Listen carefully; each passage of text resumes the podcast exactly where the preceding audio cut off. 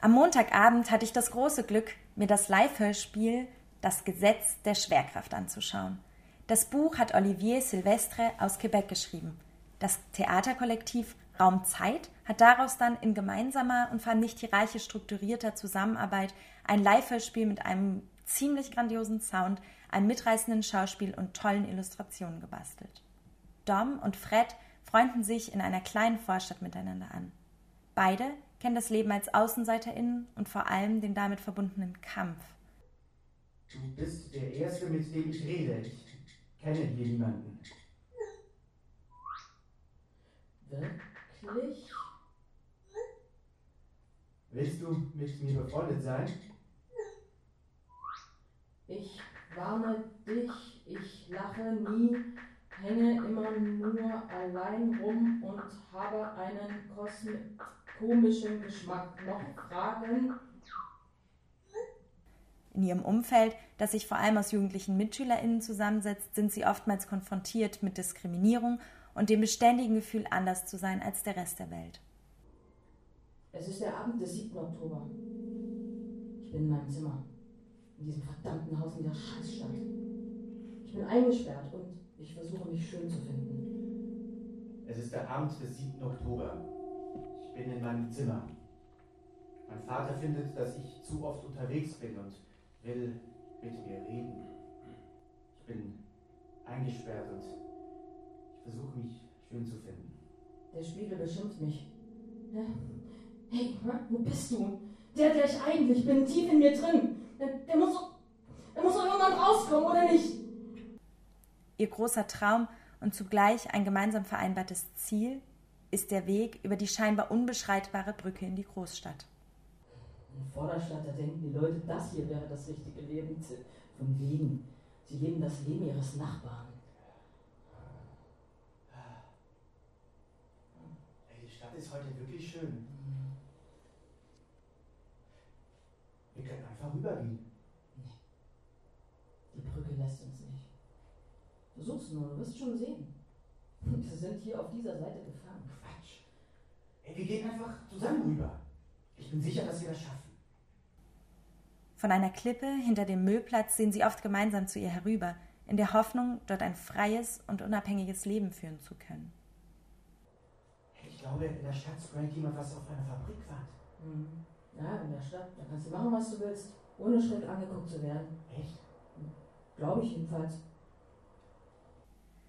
Doch auch für ihre Freundschaft müssen sie kämpfen. Fred sucht die Anerkennung der MitschülerInnen und vernachlässigt dabei die Beziehung zu Dom. Was ist denn los mit dir? Ich habe jetzt, ja, ich habe jetzt Freunde. Was ist denn los? Hm? Ja, okay. Das sind deine Freunde, ja? Ja. Okay. Bist du deshalb plötzlich so blöd? Bin ich blöd. Ich bin beschäftigt. Aha, was macht ihr so? Wir unterhalten uns über, ja, über irgendwas. Wir bewerfen Leute, die uncool sind mit Erdnüssen, Kleingeld. Ja, nichts, was dich interessieren würde. Ich glaube, ich habe dich total falsch eingeschätzt. Soll heißen? Ja, du musst dich entscheiden, bist du Jimmys Freund oder meiner? Pah! Ich entscheide mich für Jimmy.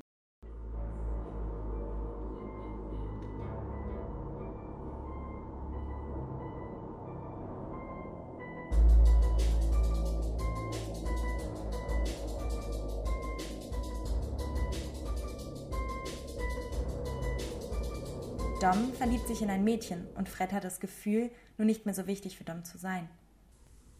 Doch, ich, ich habe da mal eine Frage. Es ist ein Mädchen, Fred. Ein Mädchen. Ein, ein, ein, ein normales Ja, Mädchen? mit zwei Armen, zwei Beinen, zwei Ohren. Ich meine, es ist Amelie. was, Amelie? Ja, was? Hä, ich, ich wusste nicht, dass sie, Dass sie was? dass sie, äh, nichts, also, dass, dass du, dass du auf Mädchen stehst. Ach, Nicht nur. Wie? Ja, für mich zählt nicht, was, was eine Person zwischen den Beinen hat. Für mich zählt, was sie auf den Schultern hat. Doch sie finden immer wieder zusammen, auf der Klippe hinter dem Müllplatz. Obwohl sie Schmetterlinge im Bauch hat, obwohl wir uns alle acht Sekunden eine Nachricht schicken, obwohl sie meinen Namen mit Lippenstift auf ihren Spiegel geschrieben hat, kann sie es nicht.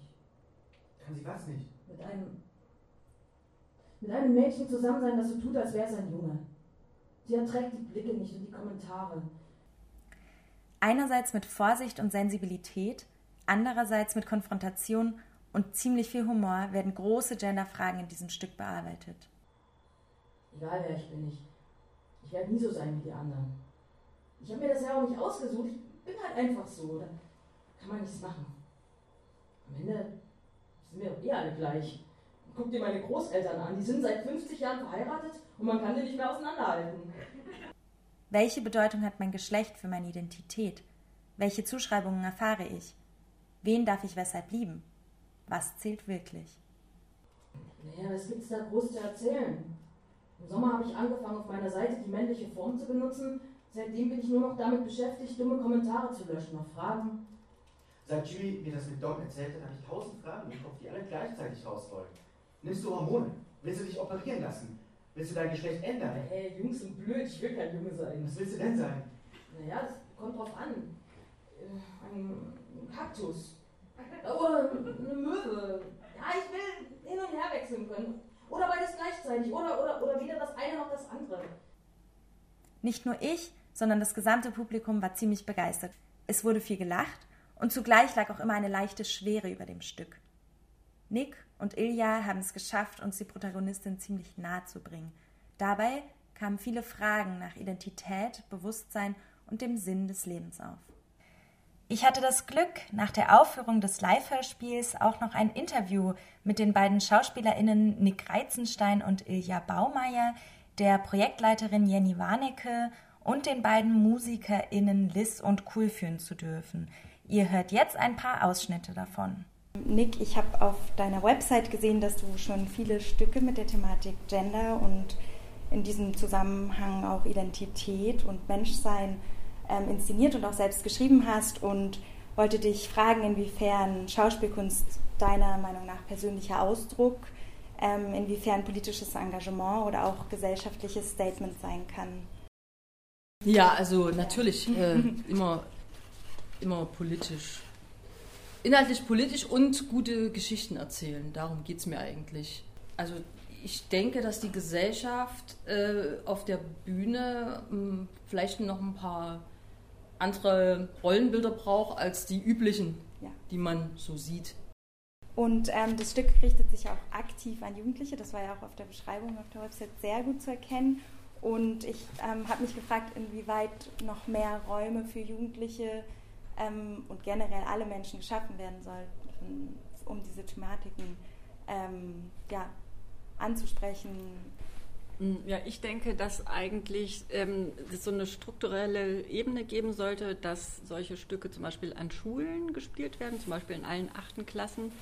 Und es wäre, ähm, glaube ich, einfacher, wenn es über solche Stücke transportiert wird, weil viele Lehrerinnen und Lehrer ähm, sich also so viel ähm, Angst vor der Thematik haben und auch vor der Klassendynamik, dass es meistens einfacher ist, wenn Leute von außen dazukommen und ähm, dann einfach mal so eine Einheit machen.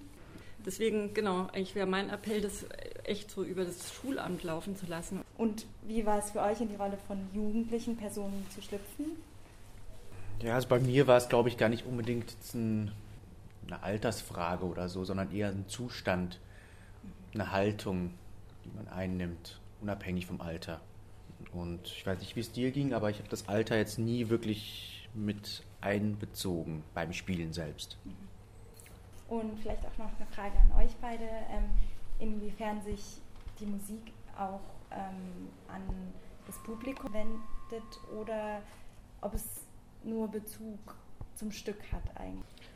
in erster Linie auf das Stück Bezug nehmend und auf, ja, auf, auf die inhaltliche Thematik, auf die Stimmungen, die halt dann vorrangig waren.